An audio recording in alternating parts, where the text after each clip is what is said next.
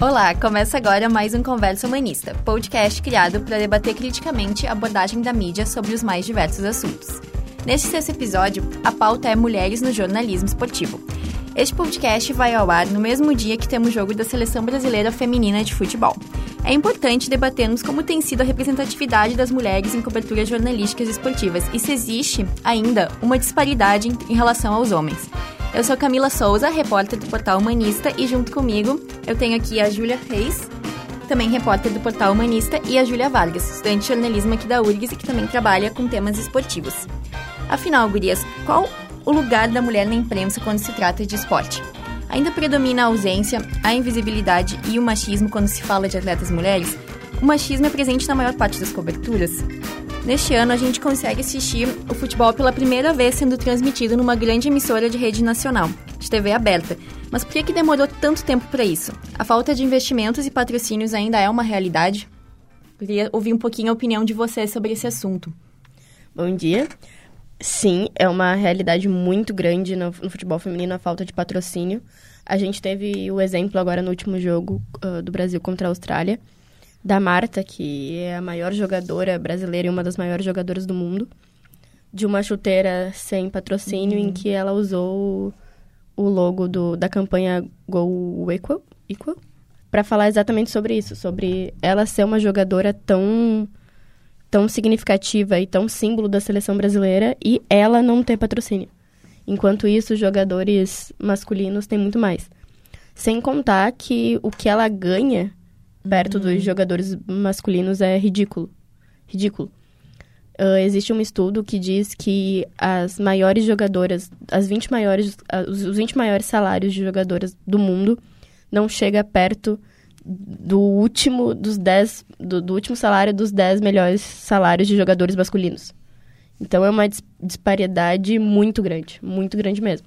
E isso interfere, essa falta de patrocínio interfere na cobertura. Uhum. Porque, querendo ou não, uh, a gente precisa assumir, o que é muito triste, que a gente vive num, num sistema capitalista e que os veículos de comunicação, em sua maioria os tradicionais, eles querem ser patrocinados e querem. Eles querem um retorno com o que eles vão colocar no ar. E quando eles coloca, colocam uma seleção masculina, uh, o brasileirão masculino e tal, os patrocinadores desses campeonatos também investem dinheiro uhum. na, na, nos veículos.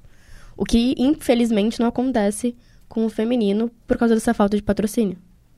Uhum. É, tem uma jogadora, eu acho que, não sei se é a Andressa, que ela ficou sem time e foi fazer enfermagem, enfim, ela teve toda uma segunda carreira em, em função da falta de reconhecimento e de apoio dos, das grandes empresas. É... é a goleira do Brasil, a Bárbara. Isso, Bárbara, desculpa, é, tá certo.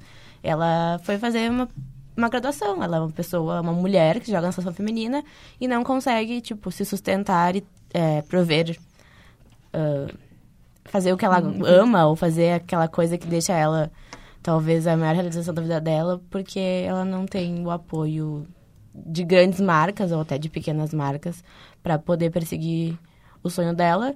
E é uma realidade totalmente descabível no masculino, o jogador fazer faculdade de enfermagem no período uhum. integral e ainda jogar na seleção. E isso a gente está falando de jogadores de seleção brasileira, né? Uhum. Quando a gente chega e fala sobre o Inter e o Grêmio ou outros, outros times femininos do Brasil, praticamente todas as jogadoras do, do, do Grêmio e do Inter têm outra profissão. São professoras de futebol, uh, fazem faculdade de educação física e trabalham com isso. Em suma maioria, assim, porque não tem como se sustentar com o, o baixo salário que elas recebem. No Brasil, uh, apenas o Santos e o Corinthians. Agora o Inter começou a fazer isso e assinou a carteira de algumas jogadoras.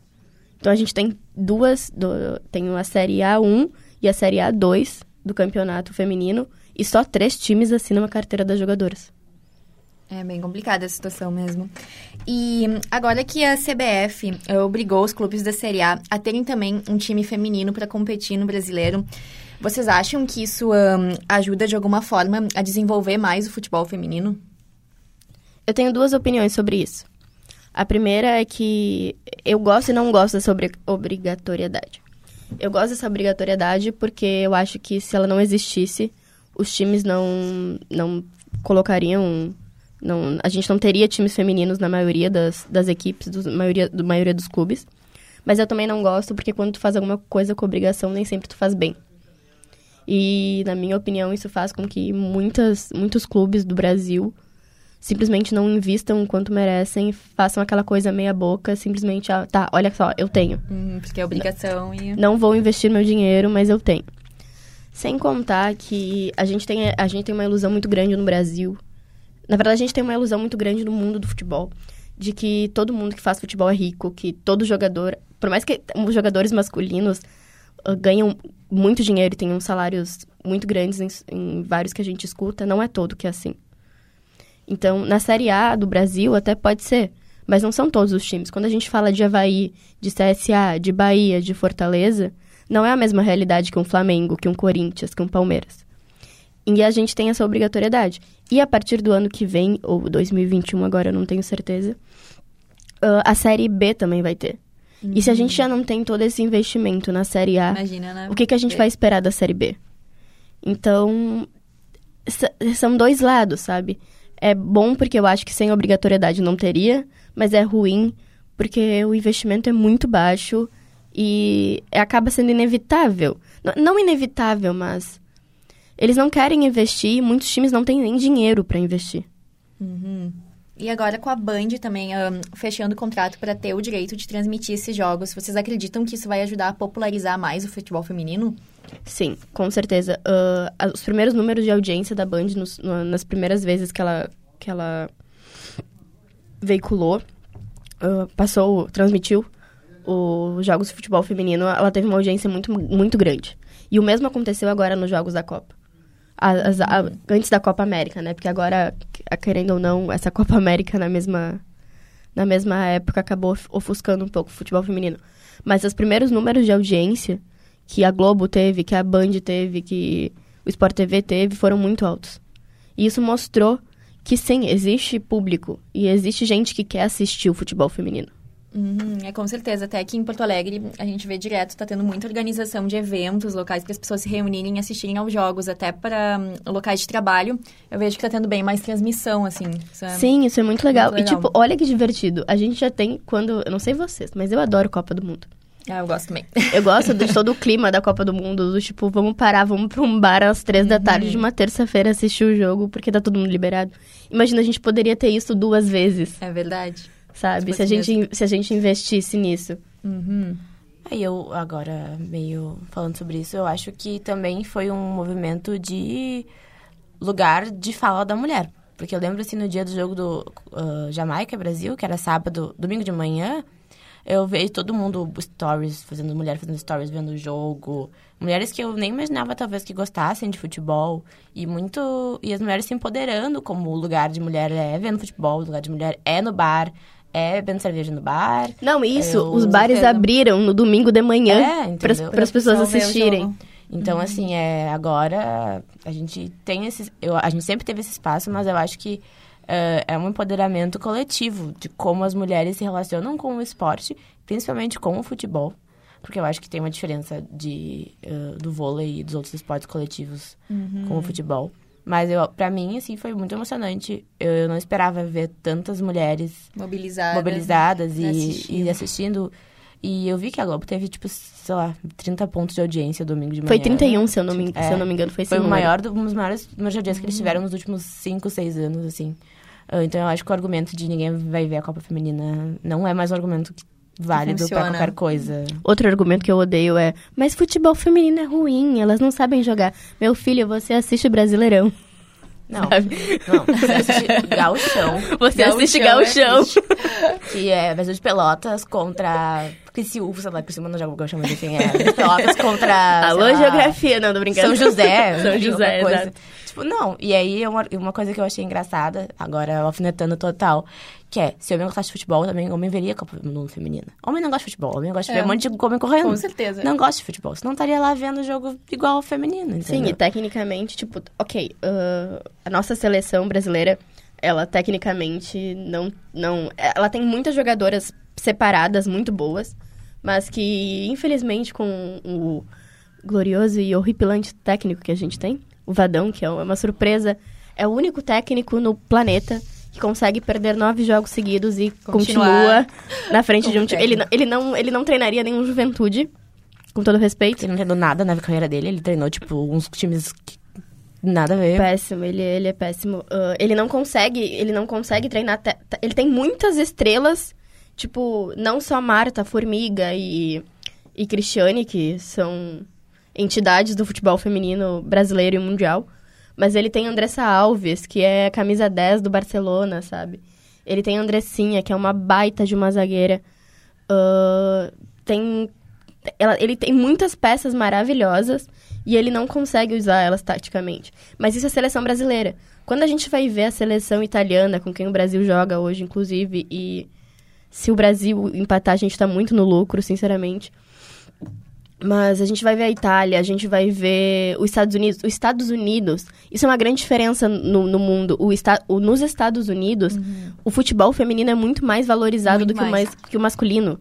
As, a, na infância, quem joga futebol, futebol que nem o nosso, não futebol americano tal, são as meninas.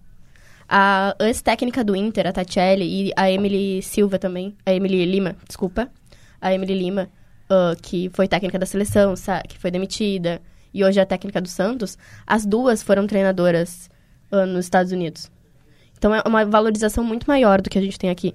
E elas têm um time incrível, não é à toa que, que é a maior campeã de, de Copa do Mundo feminina e é a atual campeã. E ela tem estrelas como. A própria Marta joga num time dos, dos Estados Unidos, que é o Orlando Pride. E ela joga com a Alex Morgan, com a Megan Rapion. E elas são, tipo, incríveis. E não só incríveis em campo, elas são empoderadas. Empodero... Empoder... Eu Empoderadíssimas. Empodera... Isso aí, era isso que eu queria dizer. Empoderadíssimas. Ela, a, a, a Morgan, ela tem todo um trabalho sobre equalidade, equalidade salarial. Uh, e mesmo não sendo LGBT, ela também tem todo um trabalho contra a homofobia. A Megan, ela se recusa, ela não joga o... Ela não, ela não canta o hino em, em protesto contra o Trump e contra o racismo. E ela é uma mulher branca, sabe? Elas são muito, muito empáticas com as causas, sabe? Uhum. E isso é muito legal. A gente tem visto muito nessa Copa do Mundo Feminina, não só mulheres em campo jogando futebol como, como forma de resistência, porque é uma forma. Ser mulher e jogar futebol é uma forma é uma de resistência. Forma de mas também várias uh, demonstrações, assim, de, de, de luta por causas. A própria Ada. Eu esqueci o sobrenome dela. Desculpa. A Ada, que é a, que foi quem ganhou a, a, ganhou um prêmio de melhor jogadora no ano passado, que joga no uh, Lyon da, da França, que foi o campeão da Champions esse ano. E ela fez um, ela fez três gols e três golaços no jogo. Valeu muito a pena assistir. O Sport TV transmitiu. Uh, ela se recusou, ela é da Noruega, e a Noruega é um dos países mais conhecidos pela, por, por ter igualdade entre os gêneros. Ela se recusou a jogar a Copa do Mundo como forma de protesto contra a diferença salarial que elas ganhavam. Então, agora a gente vai ouvir um pouquinho a Paula Cardoso. Ela trabalha na Rede Pampa e também tem uma rádio web que fala sobre assuntos esportivos. Oi, gente, tudo bom? A gente sabe que mulher no meio esportivo, ainda mais na mídia, é, é, um pouco novo, assim. A gente vê na televisão já há um bom tempo, mas no rádio, que é o, o veículo que eu trabalho, é um pouco mais novo.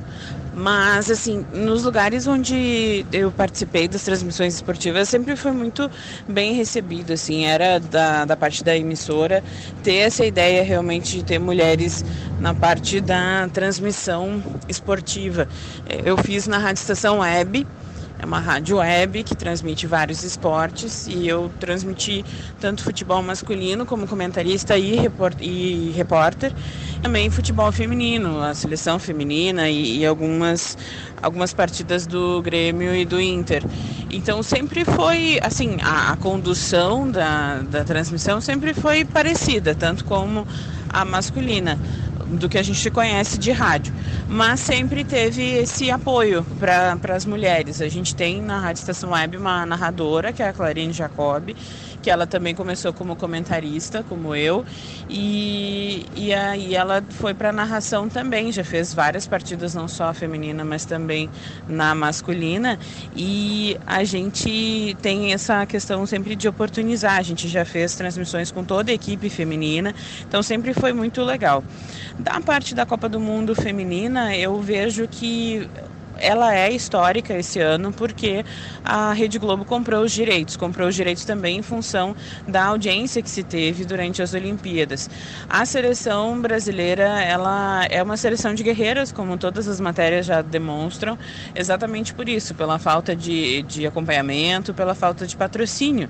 Só o fato da Marta, que tem que é seis vezes a melhor do mundo, não ter patrocínio já demonstra o quanto a mídia ela é desleixada em relação às mulheres, né? A mídia tanto publicitária como a de imprensa.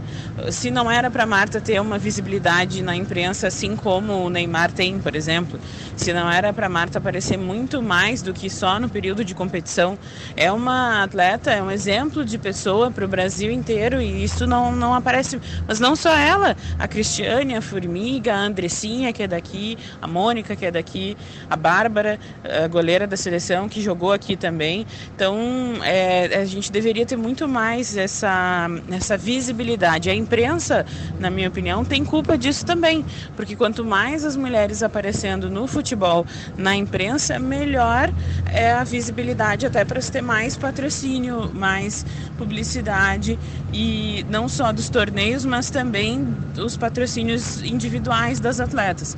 Eu acho que é um caminho muito longo ainda, mas que vai de tanto quem trabalha na mídia brigar por isso e colocar o assunto na pauta Uh, porque às vezes também tem isso, a gente não pode esmorecer, não é porque foi na reunião de pauta que alguém deu contra que a gente tem que deixar de falar sobre o assunto.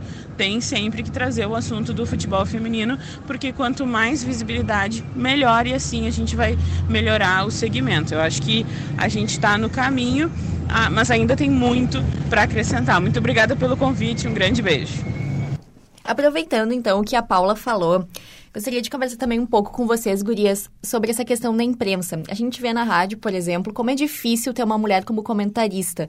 O que, que vocês acham disso? Como essa realidade poderia mudar? E por que é importante né, a gente ter essa legitimidade de mulheres falando também, não só também sobre mulheres, mas também falando do futebol masculino, falando de vários assuntos relacionados ao esporte. Só para corrigir o que eu estava falando antes, o nome dela é Ada Hegerberg. Ela foi a primeira bola de ouro do ano passado. E ela é, ela é tetracampeã da Champions League com o Olympic Lyon. O que quer dizer que é o melhor time uhum. atualmente, feminino mundial atualmente. Uh, sobre isso, enfim, eu lembro que uma vez eu fui fazer, eu escrevi um artigo sobre a participação das mulheres no futebol. E eu entrevistei a Ana Thaís Matos, que tá dando um show, começou dando um show na Copa do Mundo masculina, como comentarista como, é, como comentarista no Troca de Passes. E ela foi crescendo, crescendo, crescendo, comentou, começou a comentar jogos do, do, do Brasileirão mesmo. Uhum. E agora, na Copa do Mundo de Futebol Feminino, está sendo a comentarista de, da maioria dos jogos. Uh, ela me disse uma vez, e eu, eu concordo muito com isso, que é... Mesmo que não nos aceitem bem, a gente ocupou um espaço. E esse espaço não vai não, não, não tem como voltar atrás desse espaço. O que a gente tem que continuar fazendo é dando a nossa carinha a tapa e mostrando que a gente sabe, que a gente conhece, que a gente entende, que a gente que a gente sabe falar sobre, sobre comentar sobre sobre o jogo masculino, sobre o jogo feminino, sobre qualquer jogo que seja. E eu acho isso muito verdade. Eu acho que quanto mais a gente tiver essas oportunidades tipo a dela, mais a gente vai estar tá mostrando para o mundo que sim, a gente pode e que existem mulheres muito qualificadas. Porque gênero não, não qualifica ninguém. Não é porque é um homem, não é porque é uma mulher que sabe mais, que vai ser melhor no, no que faz. Eu acho que no rádio a gente ainda tem uma, uma resistência muito maior. maior é. Muito maior uh, do que na TV. Eu acho que o rádio é um, é um, é um veículo mais tradicional. E é muito difícil tirar essa, essa, essa marca tradicional, sabe? É muito difícil alguém ocupar o lugar do, do, do, Maurício Saraiva, por exemplo. E não só por ser mulher. Eu acho que é difícil, tanto sendo mulher quanto sendo homem. as pessoas se acostumam a ouvir aquela voz e a confiar naquela pessoa e, e, e vai sendo muito difícil se desligar disso, sabe? Sim, sim.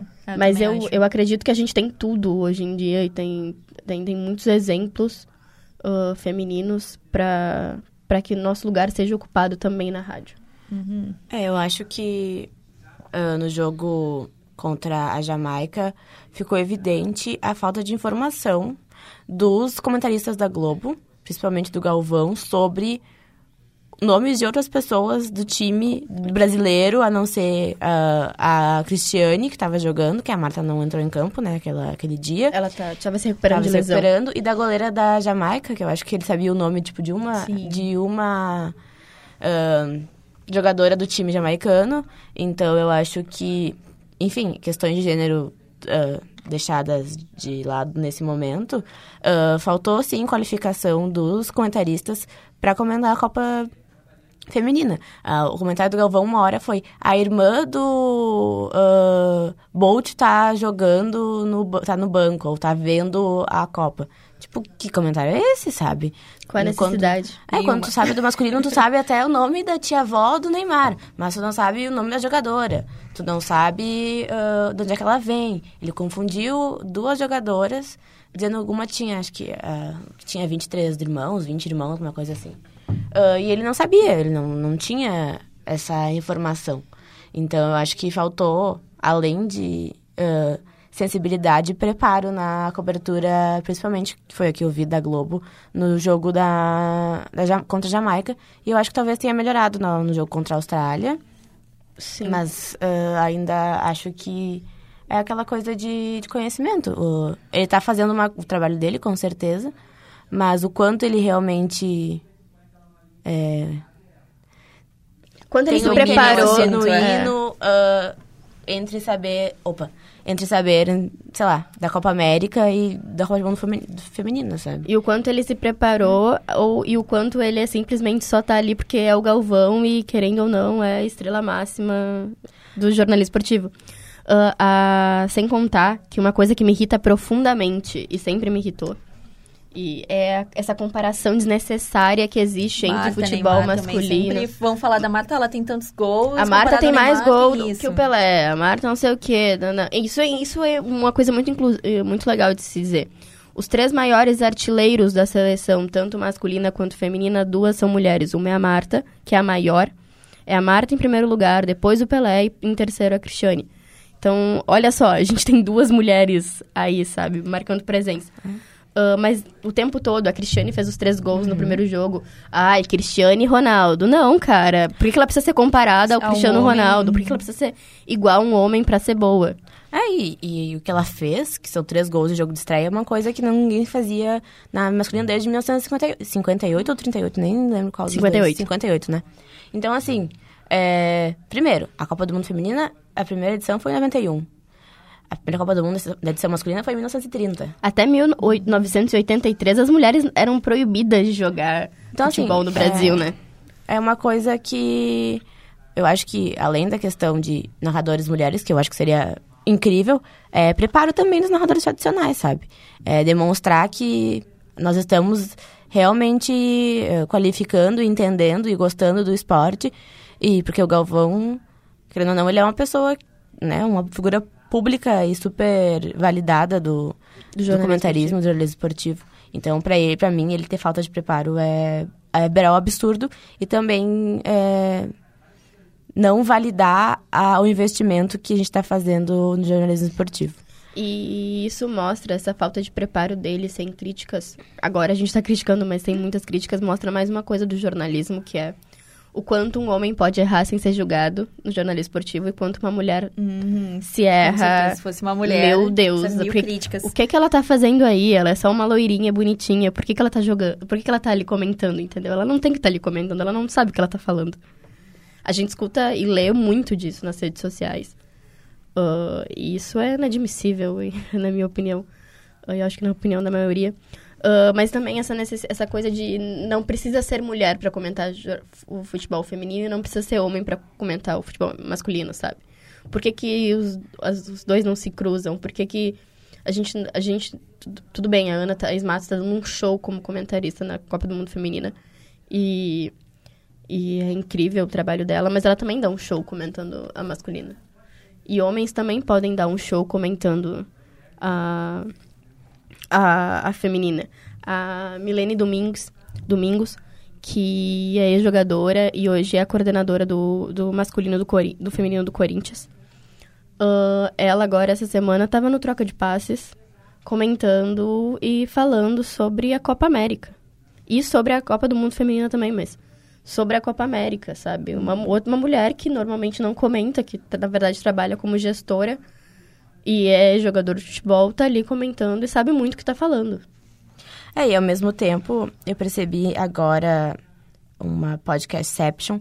O Spotify fez um tá com o B9 fazendo um podcast uh, diário sobre todos os copos da, da Copa do Mundo Feminino. Então, as meninas dos, do Mamilos, que é o. Se juntaram é com as vibradoras, né? Sim. Uh, e aí está sendo. Uh, o, o Spotify está incentivando e eles. eu acho que os meios de comunicação não tradicionais, como podcasts, como YouTube, eles também têm um papel importante nisso, assim de botar mulheres para fazer falar sobre isso, de qualificar mulheres sobre, no assunto. É, talvez coisas que a gente não conheça agora, mas que talvez daqui a próxima Copa do Mundo a gente vai estar muito mais qualificado, vão ter muito mais mulheres falando sobre isso e trabalhando nisso e se envolvendo nisso. Então é legal ficar ligado nessas outros também meios de a gente ficar sabendo das coisas que não é só a Globo e a Band. Exatamente, isso que eu ia falar sobre como o, um outro exemplo de jornalismo alternativo que dá um, tá dando um show na Copa do Mundo é a Vibradoras, né? Uhum. A Vibradoras é incrível, uh, já é um, era um projeto incrível antes e que está sendo ainda mais agora uh, com essa cobertura. As meninas estão morando lá nesse momento. No, as, a, a, a Renata Mendonça e a Roberta Cardoso, elas foram para lá cobrir a Copa toda. E elas estão arrasando no, como, como nessa cobertura delas. E, inclusive, ontem a, eu comentei antes, antes sobre a sobre a Megan, jogadora da, dos Estados Unidos. Ontem a Roberta Cardoso, ela tava escrevendo, ela escreveu um texto que depois na zona mista, depois do último jogo contra os Estados Unidos e Chile, se eu não me engano, uh, ela foi, foi pra zona mista para entrevistar as jogadoras. E ela tentava perguntar pra Megan e os homens não deixavam, os homens o tempo todo se atravessavam. E aí a Megan notou isso e a Megan simplesmente parou de. Ignorou, começou a ignorar todos os homens e simplesmente ficou olhando pra, pra Roberta, tipo, sim, eu estou te vendo, eu vou responder a tua pergunta, sabe? E olha, olha uh, o significado disso, de uma jogadora perceber. Eu sou completamente apaixonada pelas jogadoras dos Estados Unidos, desculpa, eu acho elas incríveis e todo o trabalho que elas fazem, principalmente num país uh, que tem um presidente como que elas têm. Uh, enfim, elas terem toda essa representatividade e, e ter essa luta. É, é, muito, é muito simbólico, muito simbólico sabe? Sim. Tipo, tu parar e prestar atenção porque os homens estão se atravessando numa jornalista mulher. Por que não? Foda-se. Desculpa, posso falar isso? Pode. Ah, tá. Foda-se a, a, a Uh, Foda-se a mulher, sabe? Eu sou um homem, eu tenho mais. Eu tenho mais. Eu tenho. tenho eu tenho permissão, eu tenho mais direito de perguntar do que ela, sabe? Não, Inclusive, há muitas repórteres mulheres que vão fazer alguma entrevista já foram também assediadas, né? E perdem muito seu espaço por causa do machismo, que é muito forte. Sim, completamente. A, a, a gente tem aqui no, no Rio Grande do Sul o exemplo da Renata de Medeiros, que levou um tapa de um, uhum. de um jogador bêbado no Beira Rio. E isso foi pra justiça, ele foi. Ele foi condenado. Uh, a Laura Gross também, no começo desse ano no Gauchão. Ela, ela, um homem tentou beijar ela. Durante a Copa do Mundo masculina no passado, a Julia Guimarães, o vídeo dela viralizou com um jogador que também tentou beijar ela e várias outras que depois ainda se juntaram e tornaram aquele projeto maravilhoso do Deixa Ela Trabalhar, que, que uh, eu acho que mostra mais uma vez o quanto a gente merece respeito e precisa de respeito no futebol, na cobertura jornalística esportiva. E no geral, né? Porque é. a gente sabe que mulheres, é, principalmente no jornalismo e no futebol, que é um meio super masculino, é, é uma luta diária para quem quer trabalhar com isso. É, é, matar um leão por dia, assim. Sim, e, é. Eu lembro que quando a gente falou com o JP, que era o assessor do Grêmio, não sei se ele é ainda, ele, ele falou que por mais que às vezes ele eh, quisesse ter mulheres na equipe, ele ainda não sentia uhum. como é que eu vou botar uma mulher no vestiário, como é que eu vou colocar uma mulher no ambiente que é tão masculino, tão masculino que chega a ser literalmente tóxico, literalmente tóxico para uma mulher. Então, são espaços de luta diários uh, eh, para jornalistas e comunicadoras uh, no mundo inteiro. Uhum. E isso do JP é, uma, é, outro exemplo, né? De se a gente parar para olhar quantos assessores de imprensa mulheres a gente tem em clubes de futebol, uhum. é praticamente zero. A gente tem um pouco no interior e que elas sofrem o tempo todo, tanto quanto as jornalistas mulheres, por estar nesse ambiente masculino então, gurias, está muito bom o papo, mas o nosso podcast vai chegando ao fim. Gostaria de agradecer muito a presença de vocês, também a orientação do professor Felipe Oliveira e a técnica do Neo de Vale da Rocha. E a gente vai deixar vocês com uma musiquinha para se animarem para o jogo hoje às quatro do Brasil contra a Itália. Tchau, tchau. Sempre com a molecada correndo na rua. É ligeira, time e a panela é sua. Não quer brincar de boneca nem pintar na escola. Só quer saber de driblar, correr atrás de bola. Qual é? Qual é? Futebol não é pra mulher. Eu vou mostrar pra você, mané. Joga a bola no meu pé. Qual é? Qual é? Futebol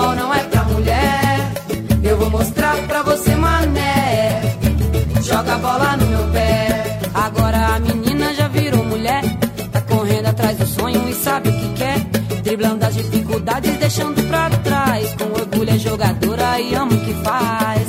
Qual é? Qual é? Futebol não é pra mulher. Eu vou mostrar pra você, mané. Joga a bola no meu pé. Se você pensa que é fácil a vida dessa mulherada, mas não é não,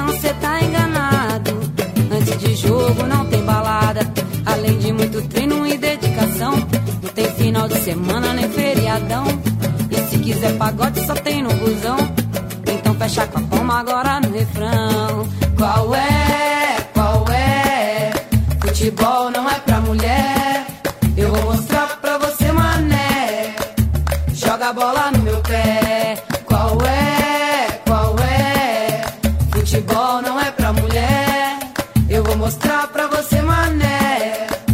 Joga a bola no meu de fé, de garra, swing, samba no pé. Na ginga, catimba, encanta por ser mulher. Dona da bola, não enrola na roda, entra de sola. Seja de bola ou de samba, faz o que quer. Quem é?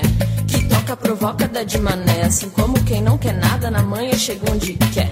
Faz batucada, é ousada, na roda é respeitada. Toca instrumento e o seu de trabalho é o pé. Qual é? Qual é? Futebol não é pra mulher. Eu vou mostrar pra você, mané. Joga a bola no meu pé. Qual é? Qual é? Futebol não é pra mulher. Eu vou mostrar pra você, mané. Joga a bola no meu pé. Joga a bola no meu pé. Joga a bola no meu pé. Joga a bola no meu pé. Joga a bola no.